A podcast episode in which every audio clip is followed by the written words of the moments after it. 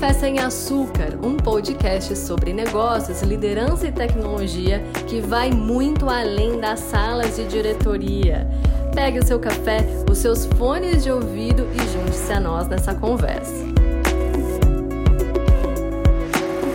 Olá, ouvintes e apreciadores de um bom café sem açúcar, aquele papo sem rodeios sobre o universo corporativo que só acontece aqui, né?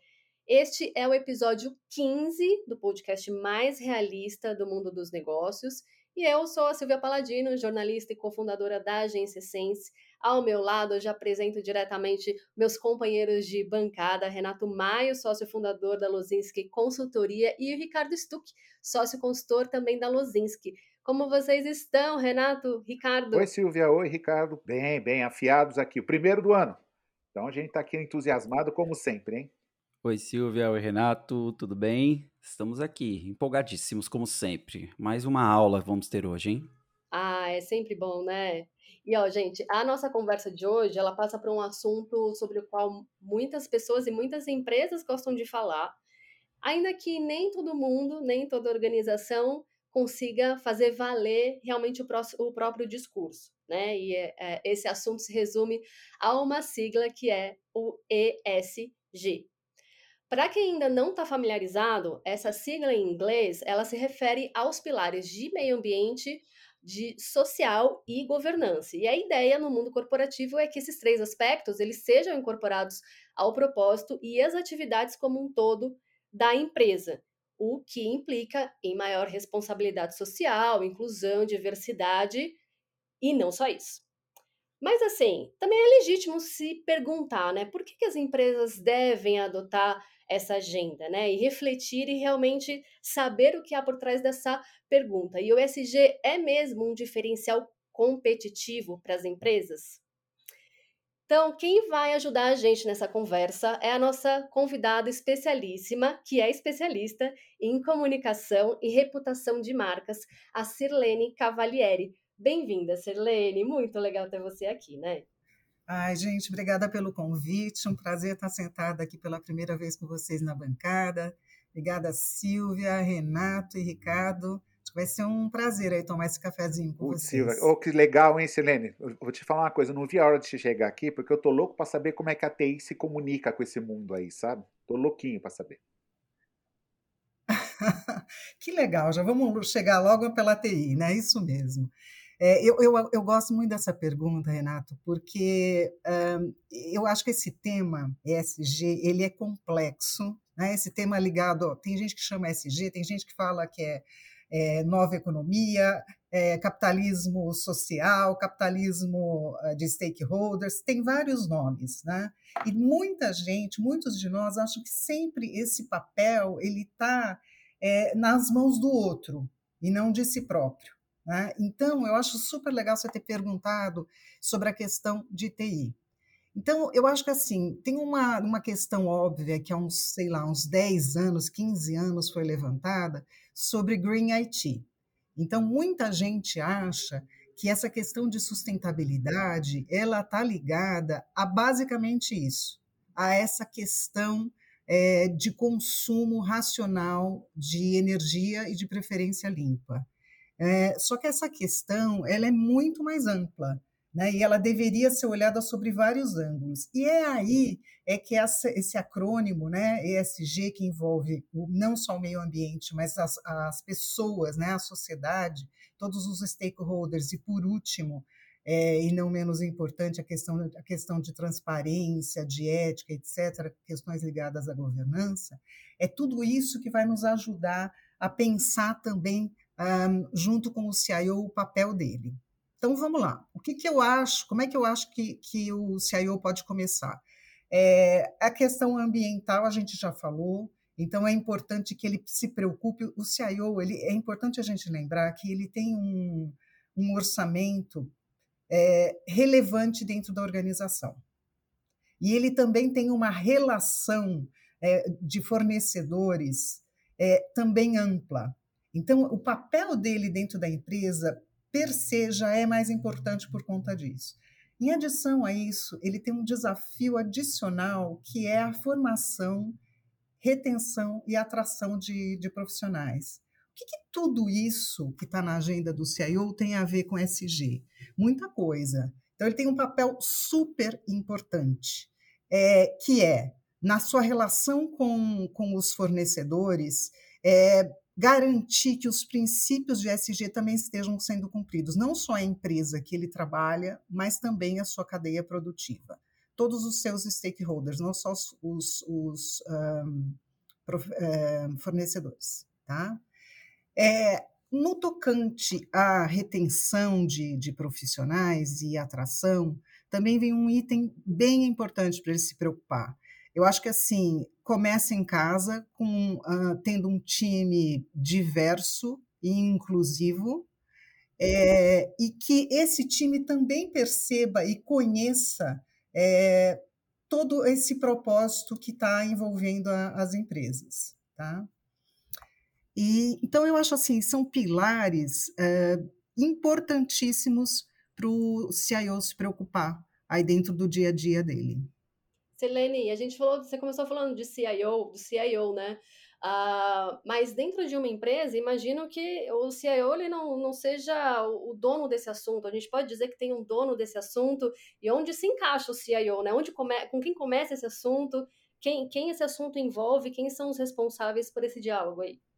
Essa pergunta é ótima, Silvia, porque eu acho assim, é, esse, como todos os temas que envolvem cultura, mudança de cultura organizacional, não pode ter um dono dentro da empresa, não é um departamento. Eu própria já fui líder do departamento de responsabilidade social da empresa. Você pode ter um departamento, mas esse departamento ele não é o dono, ele não é o guardião, ele não é o único responsável, é aquele que bate bumbo, é, que ajuda a propagar. É, o dono desse tema tem que ser a alta administração, o board e a alta gestão é que tem que fomentar essa cultura de princípios ESG dentro da empresa. Então tem que nascer lá. Mas é importante, por isso a pergunta do Renato foi importante, é, é, é interessante a gente lembrar que uh, não é. Todo mundo tem sua parte para cumprir. Todo mundo, tá? Cada um de nós tem o seu, o seu papel a ser cumprido dentro da empresa e até como cidadão também. Uhum queria que o Renato e o Ricardo eles fizessem, né, nesse momento aí, um papel até de advogado do diabo, é, para provocar um pouquinho é, sobre esse tema no seguinte sentido. Ah, até, talvez até por um erro de conceituação que você possa ajudar a gente a esclarecer, se é, acho que muita gente confunde SG com caridade, com assistencialismo ou com outras coisas que aparentemente não dialogam, não dialogam e não cabem dentro de, da pressão por resultados e da forma de uma empresa funcionar, né? Do objetivo dela de gerar lucro. E aí, Ricardo, Renato, eu vou jogar esse, essa bomba aí no colo de vocês mesmo, e a Sirlene vem aí é, esclarecer, né? É, será que dá para convencer um conselho a assumir um compromisso efetivo de longo prazo com SG, uh, ah, sendo que os resultados de SG eles não são tão uh, diretamente ligados aos lucros diretos, isso é minha hipótese, né? A Sirlene vai, vai comentar sobre isso. Então, assim, dá para isso é um assunto que o board está ouvindo, isso é uma coisa que dá para discutir. O que, que vocês sentem entre as empresas que vocês estão? Fica à vontade aí quem quer começar. Bom, deixa eu falar um pouquinho e aí, por favor, vocês me complementem, porque eu acho que eu não tenho uma visão completa sobre isso. Bom, ninguém tem, né? Mas assim, é... acho que minha visão é bem limitada, inclusive, sobre isso. Mas é... Se eu pegar a letrinhas de trás para frente, né, se a gente pensar na, na governança, é, a TI, ou pelo menos as boas TIs, ela sempre tem uma preocupação de ter uma boa governança. Então, acho que o ESG vem para reforçar isso como relevante, onde da mesma forma como eu disse a boa TI, né, você não, não é ainda uma boa prática reconhecida ou que a gente encontra em muitos lugares. Né? Quando a gente vai fazer nossos trabalhos, a gente vê as, as empresas, sempre tem algum tipo de déficit, ou às vezes tem um alto déficit é, de trabalho de governança de TI, né? olhando um pouco é, para esse lado. Tá? E isso, quando a gente fala é, da governança de TI, como disse é, tanto você, Silvia, quanto disse a Sirlene, isso vem de cima, né? Muitas vezes, se você não tem um CIO que tem uma postura de ter uma governança, de estar acostumado a trabalhar assim, é, e isso não existe na, na, nas cadeiras mais altas, vamos chamar assim, isso não, não vai acontecer mesmo. Né? Então o SG vem e, e, e a gente está acostumado isso antes de se falar de SG, do valor que é ter uma boa governança em tecnologia. Então vou, vou pegar a parte é, de governança para falar, que acho que é a mais mais senso comum aqui entre todos, assim, do, do, da relevância de você ter transparência, você ter acompanhamento, você ter isso e aquilo, aquilo outro. Né? Quando a gente fala de diversidade, é, dentro da tecnologia, principalmente uma área que está preocupada em entender necessidades de negócio, você entender uma série de questões, é, essa que, é, a empatia é muito mais fácil se você tem diversidade, porque você tem mais capacidade de entender melhor as necessidades do que se você tiver um perfil único, né? Obviamente você vai ter áreas mais técnicas, menos técnicas, mas de alguma forma você precisa sempre ter um, você sempre tem um cliente para atender e você precisa ter perfis diferentes para você conseguir trabalhar é, dessa, dessa maneira. Né? Eu acho que para a tecnologia, e aí eu vou puxar um pouquinho do Green IT da Silvia lá de trás, é assim, ainda existe, principalmente na parte de fornecedores, uma questão relacionada a custo. Tá? É, é, quando a gente traz isso e você traz outras coisas, a gente sabe que é, você ter mais governança, você ter mais isso, mais aquilo, aquilo outro. Se você ainda está num estágio de construção, então muita gente está construindo isso ainda, não é tão natural e os custos para manter isso aumentam, porque você tem mais overhead de gestão até você realmente chegar num nível de eficiência grande para competir com quem não tem tudo isso e trabalha numa mão de obra mais barata, em processos mais simples, uma série de coisas. Então, eu acho que a gente está num momento ainda dessas diferenças, onde muitas vezes você vai esbarrar com custo, tá? E aí vão cair em situações é, de, de poxa, o, o SG vai ser um desempatador aí, ou ele vai compensar o custo-benefício para você fazer uma aquisição, onde o custo de TI já é tão questionado em todas as organizações, o, o investimento, a relação de, de, de, de, de de investimentos e despesas né, da, da, da tecnologia para alavancar o negócio. Então, acho que aí se ainda vai ser sempre um, um tema que vai ficar na pauta aí de discussão disso ou daquilo para como que você coloca na mesa. Tá? Eu acho que isso ainda está muito mais na cabeça dos grandes líderes ainda do que necessariamente totalmente instalado nas, nas corporações. Isso é uma, uma visão, por enquanto, que eu tenho. E quando a gente fala em custo, não tem ninguém bonzinho, né, no board, Renato? Olha, não tem, porque o, o dinheiro, ele é um, é um bicho sem sentimento, sabe? E, e tem, só que você tem que tratar ele bem. Tem que tratar ele bem, porque ele, ele tem memória. Se você tratar ele mal, ele vai te dar o troco. Né? Apesar de ele não ter sentimento, mas ele tem memória. Então tem que ter essa preocupação sempre. Business tem que tomar. A gente tem que sempre ter em mente que o business é você colocar um dinheiro, tirar um dinheiro a mais, né? Isso é business. E agora tem que cumprir com as regulamentações, com as boas práticas, com a cidadania. Tudo isso é bacana. Tem que estar, tá, tem que estar tá lá, não é opcional. Não é o ESG. O ESG acho que é, um, é alguma coisa que está é, dando puxando para um degrau adicional, mas a obrigação de se fazer um trabalho com lisura e depois ter seu resultado, mas agregando para a sociedade, para o meio ambiente, para os governos e para a população, é uma obrigação de sempre, de sempre. E, imagine o seguinte: é como se fosse controle de qualidade, na minha visão. Só se faz controle de qualidade porque alguém quer dar um chapéu. Porque se todo mundo cumprisse direitinho, eu podia tirar o controle de qualidade da linha e falar, não, nós vamos fazer tudo certinho. Mas sempre alguém que ali está dando alguma coisa que está errada, propositalmente ou não. Então, o, ESG, ele é interessante que ele apareceu, é, e vou te explicar qual é a minha visão, da, onde que os conselhos estão sim atuando, é, estão preocupados e eles vão ter um papel importante, né, os líderes de negócio, porque ele é para ele, ele deveria ele está meio que para fazer o óbvio, sabe, Silvio? Para fazer o óbvio. O óbvio é faz sem detonar, meu. Tira o seu resultado, mas contribua. É, é assim que a, a, regra do bom negócio. E, e, e aí muitas empresas fazem isso. E aí apareceu o ESG como uma boa prática. Então, respondendo o seu ponto lá também, onde eu tenho uma visão muito parecida com a do Ricardo, eu, eu vou pegar a linha, o, o, o governance também, que para tornar o, o ESG mais prático para business. É, o que, que acontece que vai estimular as empresas a ficarem atentas a isso? Porque existe, antes das empresas, um estímulo para que a sociedade consumidora comece a prestar atenção.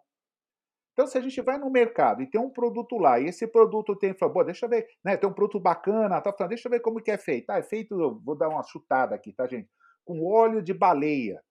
O cara fala, ah, meu, não vou pegar esse óleo de baleia, não, meu. Esses negócios aí eu ouvi dizer, a, a população começa a ficar mais esclarecida, né? Isso é bacana. O consumidor mais exigente, mais intelectualizado, fala, meu, óleo de baleia não. Vou pegar alguma coisa natural, renovável, lá, que se planta, que se colhe e que faça menos mal para os animais. Então, quer dizer, a sociedade mundial está sendo convidada a olhar seu, a sua forma de consumo de um jeito diferente. Isso significa que quem tiver dentro de uma boa prática aceitável é, não, não vai ter problema com seus produtos. Na minha visão, quem der de ombro para isso, no médio e longo prazo, vai ter problema. Porque até explicar que, ó, não, meus nosso óleo de baleia natural já parou de vender. Então existe uma preocupação sim, até para uma permanência, na perpetualização do negócio. Então esse, esse é um primeiro ponto que eu acho que, que faz com que a, a, os negócios fiquem atentos. É porque a sociedade consumidora está e vai ficar cada vez mais atenta. E aí, só para concluir, sobre a governança, tem um papel que eu acho que é bacana, que talvez não fica muito claro para a gente que é de TI, mas é verdade que ele existe lá. Governança corporativa significa fazer alguma coisa correta com transparência dos resultados, né? onde o meio importa, não é qualquer coisa que vai chegar no fim. E, e queira ou não queira, tudo isso é feito em todos os departamentos através de uma arquitetura de sistemas. São sistemas que estão fazendo a, a, a transação acontecer em todos os departamentos de todas as empresas. E adivinha quem é responsável pela arquitetura de sistemas? O CIO. Ele é responsável. Então ele tem um papel importante porque ele é um instrumento também da, da é, de fazer acontecer uma governança fluida, porque ele é responsável pela arquitetura de tudo isso acontecer. Olha que bacana o papel da TI, Silvio. Então, esses dois pontos aí eu acho que eles materializam um pouco mais de que esse assunto ele não é um assunto que vai terminar no meio do ano, não. Ele vai ter, ele, ele vai seguir na, na, eh, no mundo corporativo e no mundo social. Perfeito. Sim, eu quero que você entre nessa discussão. É, você quer pegar um ponto que o, o, o Ricardo, é, o Renato falou, para ouvir você. O, o, Renato falou, enfim, do, do mercado consumidor, é, o próprio mercado consumidor dando a medida do que é é, certo ou errado, enfim, do, do, né, do, de consumo mais consciente que não, né, que tem uma visão mais liberal das coisas, né, entende como livre mercado aí se, se autorregulando. Mas eu entendo também que a regulação ela tem um tem historicamente um papel importante no desenvolvimento das coisas, né? É, e aí que, com seu comentário sobre tudo isso que eles disseram, queria te pedir para esclarecer também se o SG ele tem essa função também, sabe? Que é diferente do que o Ricardo falou de negócios que têm essa consciência e você fazer isso por, é, por bom senso, sabe? É, eu como consumidor, eu posso optar, eu ainda não opto por pagar mais por, uma, por um produto de uma empresa socialmente responsável. Mas se os preços são iguais e as características, a entrega dos produtos é similar, o consumidor, sim, hoje já opta é, pelo, pela empresa cuja marca é socialmente responsável e atende aos, aos princípios ESG. Então, por isso que esse assunto... competitivo, então, né? Ele é um diferencial competitivo. E quando a gente vai para o mundo, um outro ponto que é importantíssimo, porque você levantou essa questão aí do, do board, né? É que quando a gente vai para o mercado é, financeiro, né, o mercado financeiro aderiu a essas, a essa, eh, criou índices específicos ligados a ESG. Então, isso já começa a interferir também em preço de ação. Né? Eu tenho um dado aqui de uma matéria que saiu no Valor Investe recentemente, que 95% dos índices de sustentabilidade performaram melhor que os, os demais índices da bolsa. Então, a gente já vê, isso já é realidade, não é futurologia. Então, é por isso que esse tema está tão quente. Eu quero comentar uma outra coisa também que eu descobri faz pouco tempo, o Google fez um, um esse termo ESG ele foi, ele foi cunhado pela, pela ONU, não é não recentemente, em 2005, tá? Justamente para criar essa onda desse movimento que tem que vir de todos os lados, de todos os stakeholders, da sociedade, das empresas, governos e todo mundo, né? Foi cunhado lá em 2005, porém, é, um trend topic da, da do, do, Google, quando você vê lá no Google Trends, é, o, o 2020, é, o termo SG foi o mais pesquisado no mundo, não é só aqui no Brasil. Então você já vê, é, você vê a importância desses movimentos que são ditados aí por, um, por uma agência multilateral como a ONU. Né? Demora, toma tempo, né? Passaram alguns anos aí para ele estar ele tá na nossa agenda, mas ele já está. Não é uma Caramba, coisa. 2005 que a ONU cunhou esse termo, então. Isso. Né? Já mais tempo do que eu imaginava, sim.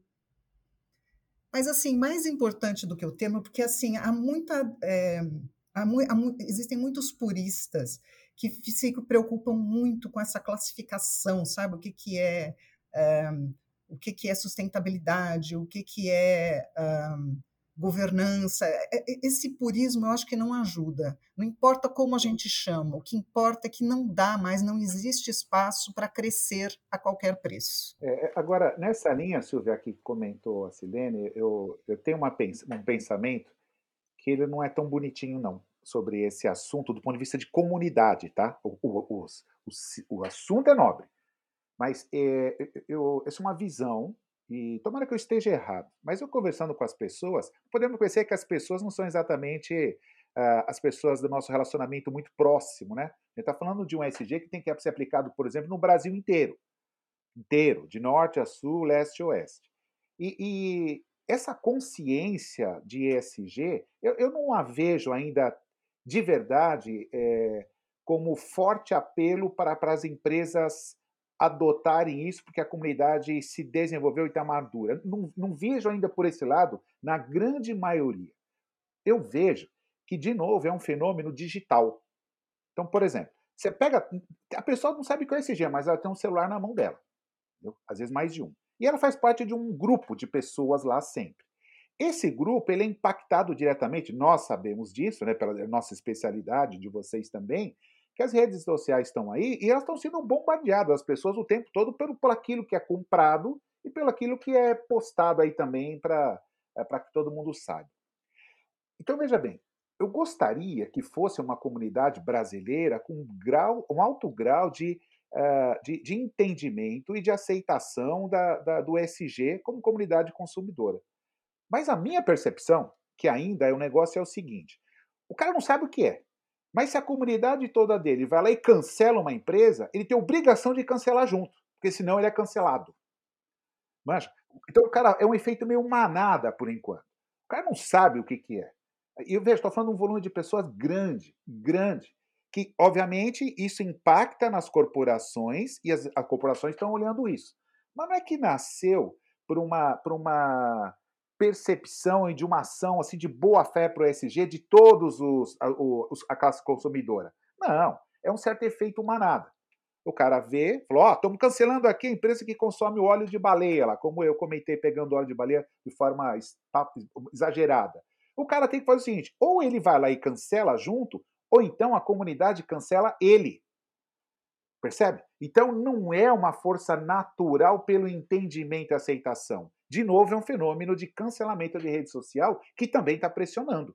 Eu, eu, percebo por aqui, não é tão nobre, mas é um caminho, sabe, Silene? Está acontecendo por aí, que isso tem impacto para esse pessoal todo, né? Nossa, eu, eu, eu vejo exatamente como você, eu concordo super com você, Renata. A minha pergunta que eu deixo para a Silene só é assim: é, eu não sei dizer se isso é bom ou ruim, sabe? Tudo bem, pode não ser natural, mas será que a gente, o, o ser humano mesmo, em todas as evoluções, aprendeu por realmente um ganho de consciência ou por forças externas? É, é uma dúvida mesmo, tá? Deixa essa bola na mão da Sirlene. É, eu acho que um primeiro ponto é que a gente tem que pensar nessa. A, a mudança é, cultural, né, e nós estamos falando de uma mudança cultural, ela é paulatina, ela é uma jornada, ela é processual. Então, é, eu acho natural, Renato, que ainda a gente não domine esses conceitos, essas preocupações. Eu acho muito natural, nós estamos ainda muito no início. É, O outro ponto que eu queria dizer é que, assim, dentro do ESG, o, o item meio ambiente, ele é, de todos, o mais um, natural e o mais de mais fácil entendimento, até porque ele está nas mídias, nas redes sociais, etc., como você falou. Menos controverso, e, né, Fih? Menos controverso e, e que afeta todo mundo, todas as classes sociais né? todas as classes. Né? Você vê essas questões de mudanças climáticas, com enchentes, e isso pega todo mundo. Né? Então, eu acho que por aí as pessoas vão naturalmente é, tomar um pouco mais de consciência e aprender. Então, acho que a gente tem que ter paciência e tem que ter espaços como esse aqui de discussão e de colocar esse tema na mesa e de saber que todo mundo tem uma parte para fazer, quer seja como consumidor, quer seja como profissional tem um papel a ser feito. Eu acho que o importante é isso. E ter um pouco de paciência. Sobre as redes sociais, eu, eu, eu concordo com você, e, e, e, efeito manada, e essa, essa coisa de cancelar, etc. É, é, eu acho assim, isso interfere na nossa sociedade de uma forma geral, para o bem e para o mal. Né? Então, eu acho que assim, mesmo que a gente, que existam uh, conceitos errados sendo propagados, fake news e etc., pelo menos os temas estão sendo levados de uma forma correta ou errada, para um lado A ou lado B, mas pelo menos nós estamos tocando no assunto. Então, o debate ele é sempre válido na minha, na minha visão. Ô, Celere, eu vou concluir até minha fala agora para passar um pouco. O Ricardo está louco para falar algumas coisas aí, mas eu queria concluir essa parte dizendo uma visão também minha. Eu acho que o ESG tem uma coisa que precisa botar mais na pauta, que é o ESG individual. E, e vou te falar, vou resumir aqui. Não adianta ficar indo no mercado e cancelar as empresas ou parar de comprar, e quando você sai na rua, você toma uma latinha de cerveja no carro e joga a latinha pela janela. Entendeu? Isso também agride o meio ambiente, do mesmo jeito. Então, aquela história do pecado ao lado, as empresas têm que cuidar, os governos têm que cuidar, e eu sou o, o cidadão que vai usufruir disso, é uma parte. A outra é, o ESG, ESG também é uma cidadania individual. Entendeu? E aí que eu acho que precisaria atacar mais, porque as pessoas falam pouco sobre isso, da obrigação individual como cidadão, não só como corporação. Porque eu não consigo ver uma melhora global, aí de novo estou falando do Brasil inteiro, não estou falando de um bairro, né? De uma coisa assim, onde as pessoas é, acabam de usar um sofá, jogam o sofá na rua, joga no rio ou não joga. As garrafas PET estão indo no rio. Então, esse ESG individual, que eu acho que ele ainda é pouco explorado. E tem aí uma oportunidade também para que a população é, ganhe mais maturidade sobre isso e também pratique um pouco mais o seu ESG. Eu não sei se eu consegui ser claro sobre essa minha visão, ou se ela está errada também, viu, Selene? Não, não ela está perfeita, ela está perfeita, e é isso aí. Né? É, um, é um movimento que tem que partir de todo mundo. Eu acho que assim, eu, eu gostei que você usou o termo cidadania, né? porque eu acho que a gente usa ele pouco no dia a dia. O exercício pleno da cidadania é esse aí. Eu saber qual é a parte que me cabe também, porque a gente tem essa tendência a culpar muitos os governantes, muito as empresas, e esquecer do nosso papel, mas principalmente da nossa força. Nós temos um papel individual a esse exercício, mas nós temos uma força que a gente acabou de falar que é sobre o consumo, né? ou sobre cancelar empresas, etc. Então, eu acho que esse movimento é sim, deve sim envolver todos nós. E quando a gente fala de corporação, a, gente, a primeira, a primeira parte aqui, a gente estava falando lá da TI, do CIO, vamos voltar nele, né? Então, envolver os funcionários dele em tudo isso é importantíssimo, nessa mudança cultural. Eu, pessoalmente, gosto muito de, de trabalho voluntário, de envolver os profissionais em causas. Eu não estou falando de projetos, é, esses projetos podem ter qualquer cunho, não estou falando de projetinho é, greenwash, né? de uhum. projetinho, uhum. vamos pintar a escola, projetos que são pouco sustentáveis, mas eu estou falando do envolvimento de todo mundo, dos funcionários, da família dos funcionários. Eu tive oportunidade na minha carreira em fazer esses movimentos é, com os funcionários e a família e, e, e, também com os fornecedores, com os clientes. E, gente, a capacidade de mobilização ela é incrível. Claro que a empresa teve um papel importante, porque, de certa forma, ela ajudou, ela apoiou, ela foi a fomentadora, ela foi a líder do processo. Mas envolver as pessoas para colocar a mão na massa e ajudar em algum item é, é fundamental.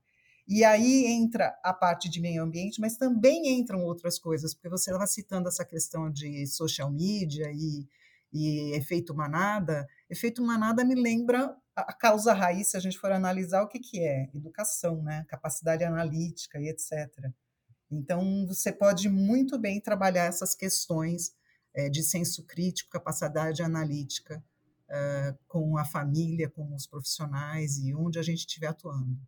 Tem dois pontos aqui, se que ficaram mais em aberto, que eu acho que vai ser muito importante você vir com informação, e eu sei que você vai ter visão uma, muito prática sobre isso, tá? São dois, eu vou colocar o primeiro. E Ricardo e Renato fiquem à vontade aí também para contribuir.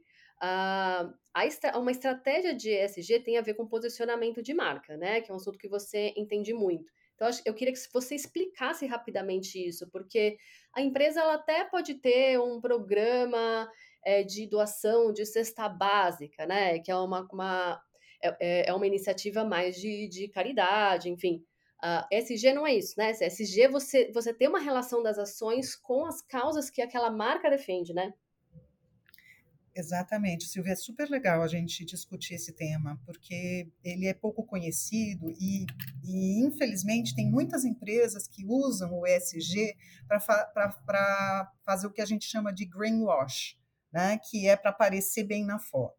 A gente falou já várias vezes aqui no, no episódio é, que o consumidor, as pessoas estão muito melhor informadas, então esse tipo de estratégia de fazer para aparecer bem na foto é, não, não funciona. Pode até funcionar por um curto período de tempo, mas uh, não, não se sustenta no, no, no, no, caminhar do tempo. Tá? E provavelmente vai contribuir, eh, vai impactar negativamente ainda a marca. Então, assim, acho que vale só uma explicaçãozinha rápida. O que, é a marca? Né? A marca é um ativo da empresa. Né? É um ativo e ela é, ela é, constituída por coisas tangíveis, aspectos, itens tangíveis, né? como a identidade visual, a logomarca, enfim, tudo isso, uh, cor, enfim, mas também tem os intangíveis. Né? E dentro dos intangíveis, a gente tem itens importantíssimos, como o propósito da marca, os valores da marca, a cultura, além daqueles quesitos relacionados aos benefícios do produto, etc. É, então, um, e propósito, eles estão intrinsecamente ligados. Então, quando a gente fala de uma empresa adotar princípios ESG, a gente está falando é, de que esses princípios precisam estar tá ligados ao propósito da sua marca. E o propósito da marca, ele não, ele tá, ele vai muito além dessas questões de entrega do que foi prometido para os clientes B2B, B2C, seja o que for. É muito além. Eu tenho uma preocupação genuína é, que as pessoas, em última análise, sejam mais felizes. Então, é, eu, eu, eu, gosto de. É, felicidade pode parecer um tema de abraçador de árvore, né? mas é, não é mais, né? É um tema que está sendo que vem sendo estudado por, por Harvard, etc., porque não, se a gente... Foi, foi nossa última convidada aqui, Selene. Nossa última convidada, inclusive, que acabou de, de, de ir para o ar aqui no mês passado, foi, foi, foi nossa convidada falando sobre felicidade. Foi um papo muito legal. Então, dá até para a gente fazer, muito bem lembrado, Ricardo, dá até para a gente fazer esse paralelo aí, né? Se, é, em última instância, o que as pessoas desejam é ser felizes, todas as marcas precisam trabalhar em torno disso do jeito que cada uma puder, né? Então, não é se restringir à entrega. Vamos dar alguns exemplos para ficar um pouquinho mais tangível, porque talvez não, não tenha. Né? Quando você fala, por exemplo, de, de marcas que são altamente associadas é, com SG, é, eh, por exemplo, a Natura, é, não é só a questão da preocupação ambiental da Natura, né? mas os, os produtos, é, é o, quando ela, o propósito dela é trazer bem-estar é, valorizar, aumentar a autoestima dos seus consumidores. Vocês entendem como é muito maior? Tem um exemplo clássico que você. E isso precisa estar claro para todo mundo, né? Para todos os funcionários. Que propósito é esse? E é assim que vêm os, os critérios e as diretrizes e os princípios norteadores para a empresa aderir ao ESG. Tem, tem um exemplo que, se eu não me engano, foi o Cortella que usou numa das suas palestras, que ele chegou e ele perguntou assim para. É, tinham dois pedreiros trabalhando numa, numa obra, né? Ele chegou e perguntou para um: O que, que você está fazendo? Aí ele respondeu: Eu estou é, assentando tijolos para construir um muro. Aí ele foi no outro e perguntou: O que, que você está fazendo? Eu estou construindo uma igreja. Então, olha a diferença, né? Isso é, na essência, é o propósito. Eu me preocupar lá na, adiante né, com o meu efeito, e isso não importa se a minha empresa é de B2B ou B2C, porque no fim do dia tudo vai parar na mão do consumidor. É, esse exemplo é legal, te dar um resumidamente aqui, que a, que a, a Silvia tem outro ponto, mas pegar a indústria farmacêutica como exemplo, que eu tenho já experiência com ela. De uma forma geral, as, no, no, mundo inteiro, a, a função da indústria farmacêutica é trabalhar por um mundo com mais saúde. Né? É isso que elas fazem. Vamos trabalhar por um mundo com mais saúde. Muito assim, é, fazendo uma, uma explicação bem rápida. Agora, não adianta trabalhar com um mundo com mais saúde se a produção da indústria farmacêutica vai poluir rio, né? Porque vai poluir os rios por aí, como é que vai ter saúde com o rio poluído? Então, repara, então você tem, as empresas sempre têm uma conexão com seus produtos que que que estão intrinsecamente ligados a esse mundo do, desse mundo melhor que gera felicidade. Não adianta nada eu te dar, vender um remédio para infecção que o cara pegou numa água que eu poluí ali. Né? o cara vende, vende o remédio numa água que ele poluiu. Então, tem essa, essa economia circular aí que tem que ser olhada, e todo mundo, sim, ele é, acaba sendo afetado e afeta de alguma forma. Então, que o, que o efeito disso seja um efeito positivo, né, e não negativo. Você vou trazer só um exemplo um pouquinho mais diferente desse, porque eu acho que uh, a gente usa muito esses exemplos é, de indústria que ficam bem diretos, né? Mas, por exemplo, é, quer ver um, um exemplo que um uma empresa de serviços de consultoria pode fazer para uma empresa com a questão de sustentabilidade? É, quando você propõe um projeto de transformação num prazo inexequível, com a quantidade de pessoas insuficiente, né? E aí você vai criar estresse na empresa, você vai criar problemas emocionais nas pessoas, você vai criar uma série de questões, é, vai dar problemas na empresa que depois vão repercutir em resultados ruins para a organização. Então, assim, isso também inclui a questão de sustentabilidade da, de todos, tá? Então, assim, eu quis trazer esse exemplo porque às vezes ele não é tão lembrado, porque ele não é tão simples, mas eu achei que é bastante relevante aqui a gente falar que, assim, de alguma forma, todo mundo influencia isso é, no dia a dia. É bom que a gente pode chamar isso tanto de SG quanto de bom senso, né? Mas o SG é bom senso, na verdade, né? Quando você cria uma, uma, um negócio como esse, que foi estabelecido lá em 2005, que a Cileri trouxe, na verdade, é, é, um, é um senso comum que foi estabelecido falando, poxa, isso aqui é óbvio, vamos normatizar para ajudar o planeta, entendeu? Porque para algumas pessoas ainda não alcançaram. Então, e aí é um momento, um movimento de transformação que leva um tempo. Infelizmente, essas grandes transformações elas, elas, levam tempo, vão ter as pessoas que aderem mais rápido, vão ter os puristas que vão querer ser mais radicais, como qualquer mudança que a gente vê em qualquer movimento do mundo né? E aí você vai ter os extremos para um lado ou para o outro, o cara que agarra aquilo e acha que aquilo é mil, mil por cento da vida, e o outro que não acredita em nada, entendeu? Que é extremamente é, radical e fala assim: ah, isso aqui é balela. E aí daí você tem o meio, e aí você vai para mudanças como essa, gerações para mudar, gente. Gerações. Se a gente pegar duas, três gerações para trás, eu tenho certeza que meus bisavós eram muito mais sustentáveis que eu, porque o planeta que eles tinham eh, antes eram inclusive muito tinham menos recursos até para eles gastarem, então o planeta era muito mais sustentável. A gente veio num movimento nos últimos nas últimas dezenas de anos que a gente começou a consumir demais o planeta por tudo que, que evoluiu e agora a gente precisa rever algumas coisas. Né? Então, então isso é também é cíclico também, além de ser senso comum. É, é mas eu, eu, a Silvia falou uma coisa que a gente tem que levar. Eu dei um exemplo da, da, do controle de qualidade. Boa prática, Silvia, de qualquer coisa é um instrumento de se chegar no óbvio.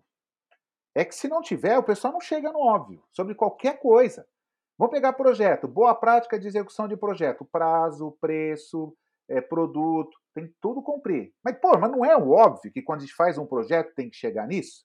Só que é interessante, o ser humano precisa é, namorar com alguém ali, namorar com, com, transitar com elementos que provocam nele o sentido do óbvio, porque senão ele não vai. Então não deixa de ser uma boa prática que está naturalmente provocando o óbvio. Cara, faça numa linha de que aquilo lá vai gerar felicidade, como disse a, a Silene. Agora, parece esquisito, mas o ser humano precisa disso, né? A gente precisa se lembrar do voltar para as bases, né? O, o, Ricardo também mencionou essa questão de gerações aí, né? A gente precisa voltar para as bases. A gente esquece que a gente é parte da natureza. A gente fala da natureza, do meio ambiente como se fosse uma coisa distante da gente. Né? A gente é um item integrante dessa natureza.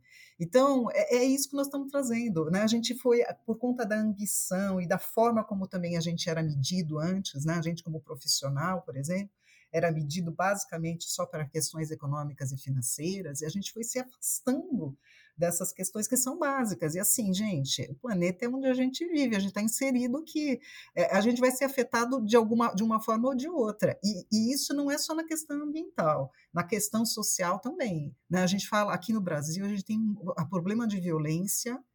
É, é, é uma constante na nossa. Olha quanto que a gente investe para ter um mínimo de segurança, gente, né?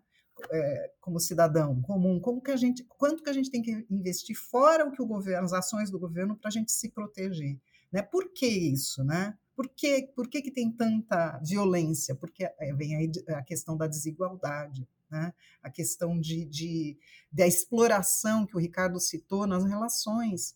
Né? E, e assim, pode parecer um papo de abraçador de árvore, mas não é não, viu, gente? Porque não é sustentável. À medida em que você inclui mais cidadãos, mais pessoas para o consumo, todo mundo consumindo, gera economia, não é um papo de, de gente que está descolado da realidade e acha que a empresa não precisa fazer lucro. A empresa, o, o papel da empresa é geração de lucro, mas não a qualquer preço. É só esse pedaço que falta a gente é, entender. É, esse ponto é importante, mas é importante a gente também dar uma contextualizada. Vou pegar sempre o Brasil como exemplo, e olha que na América Latina, às vezes, ele é melhor que muitos dos países que estão aí, né, que a gente conhece. Mas vou pegar o Brasil, que é nosso aqui. Quando a gente fala em todos esses temas, nós não podemos esquecer que mais de 90% das organizações, dos negócios no Brasil são médias, pequenas e microempresas. Esse tema de ESG está longe da vida real deles. Por uma série de razões. Primeiro, porque falta dinheiro, falta entendimento, falta, falta tudo isso. Então, quer dizer, quando fala em SG, você deu o exemplo da Natura. Natura faz parte de um, de um microcosmo de grande organização no Brasil que está fazendo o papel dela lá e bem. Agora, imagina quando mais de 90% das empresas são, insisto, pequena, médio e micro. Então, você tem quase uma impossibilidade de investimento, que o cara é da mão para a boca. E a maioria da nossa população tem um grau de maturidade sobre o assunto educacionalmente é baixo. Então o cara joga ainda a latinha na rua e espera que alguém recolha. Então, repara o desafio do ESG num país como o nosso? É muito grande. Repara, é um negócio de berço, como você falou lá atrás, que se o cara não jogar latinha na rua, eu entendo que quando ele entrar para trabalhar numa empresa, ele não vai permitir que a empresa também jogue. Percebe? Ele, então, vai ser uma roda natural, mas eu ainda acho que tem um longo, longo uh, caminho pela frente, sabe? Não, eu concordo com você. Você me colocou uma deixa aí que eu quero aproveitar para a gente entrar numa parte muito desejada aí nos nossos episódios, que é o Pedidos no Balcão. A Sirlene, como é ouvinte desse podcast, eu imagino que ela já sabe do que se trata. Mas qual que é a ideia, Si? É ser direto, reto nas respostas, tá? Sem medo de ser contundente, sem hesitar muito, é aquela resposta que vem né, do racional, óbvio, né? Mas assim, é a resposta, a primeira resposta que você tem, tá? Eu quero pedir ajuda do Ricardo para o pedido do balcão de hoje, pode ser? Pode ser, pode ser. Estava me preparando emocionalmente aqui. É sempre um momento muito emocionante. Muito bem. Ó, eu vou, eu vou, eu vou pegar justamente o ponto aqui que a gente estava falando. Sirlene, SG não é algo que custa pouco? Empresas de porte menor podem bancar uma agenda de SG, já que a gente estava falando exatamente do ponto que o Renato trouxe? Que bom, porque eu estou doida para responder, fazer esse expresso aí sobre isso. É, eu acho assim, o primeiro ponto é que tem muito dinheiro na mesa é, para ESG. Então, quando a gente vai lá no World Economic Forum, você vai ver que tem fundos e mais fundos é, para serem investidos em empresas que nascem com essa vocação de uh, fazer projetos para criar sociedades mais sustentáveis. Então, acho que esse é um, esse é um, é um primeiro ponto aí para a gente considerar. E o segundo é, é que o a gente pode começar devagar e não necessariamente precisa de grana. Eu acho que o importante é a tomada de consciência e vislumbrar um caminho a ser percorrido. E ele pode ser fatiado ao longo de, de uma jornada aí. Próxima pergunta de um tema também que a gente já falou aqui. As redes sociais podem se tornar uma vitrine para ataques de reputação e polêmicas. Mas é possível impedir que isso aconteça neste âmbito? É, não é possível impedir.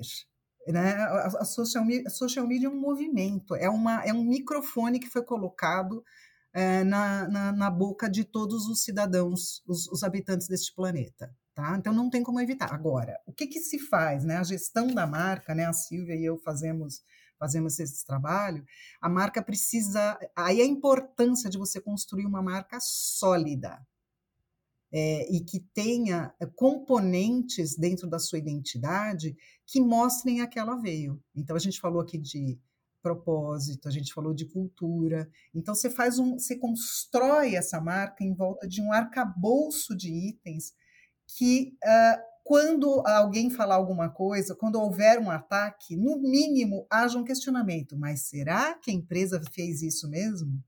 Entendeu? É um, é um, o antídoto que eu conheço é só esse. Muito bem. Última pergunta. Até um. Né? Estão tudo muito interligado aqui, mas vamos dizer que uma empresa abraça essa causa. Ela estaria condenada, por favor, condenada entre aspas, a mantê-la Sim, porque isso não pode ser uma, uma decisão de curto prazo, é uma decisão de longo prazo e vinda da alta administração, como a gente falou. Então, ela é, é, ela é um compromisso, ela tem a ver com o DNA da empresa, não é alguma coisa que eu vou me aventurar, não é um, nós não estamos falando de um projeto aqui, ou de um programa, ou de uma ação social, é, como de doação de cestas, que acho que a Silvia mencionou, né? uma ação é, focada. Né? Nós estamos falando é, de algo que tenha a ver com o DNA da empresa e que, portanto, precisa ser mantido.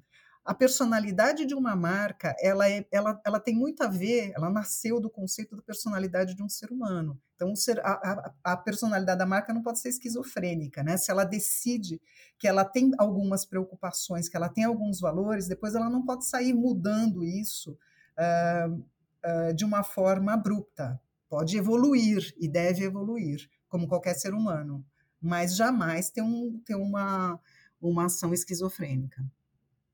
Uhum. A menor minoria é o indivíduo, né? A gente sempre acaba nessa, nessa ideia primordial, é, né? Então, esse ponto de individualização é legal. Se você pensar bem, é tipo segurança. A segurança está dentro de cada um. É um estado de, você, de, de, eh, de, de utilização permanente. Para mim, o SG também tá dentro de cada um, cara. Vamos praticar, não é? Para de jogar as bitucas de cigarro na rua, na praia, garrafa PET, separa aí os resíduos reciclados e tal, e aí passa a cobrar também as organizações e, e vai com aquela que bate contigo.